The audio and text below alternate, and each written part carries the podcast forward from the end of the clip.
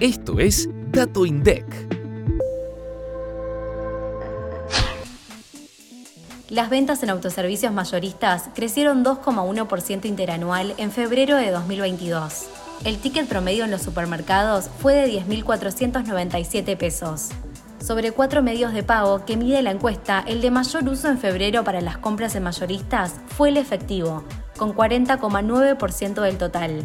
Al analizar los comprobantes emitidos, las facturas tipo B para un consumidor final, monotributista o exento, alcanzaron los 51.885 millones de pesos y representaron el 75% del total facturado.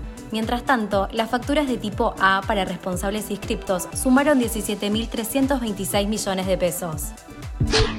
Activa la campanita para no perderte los próximos episodios. Hasta el próximo Dato INDEC.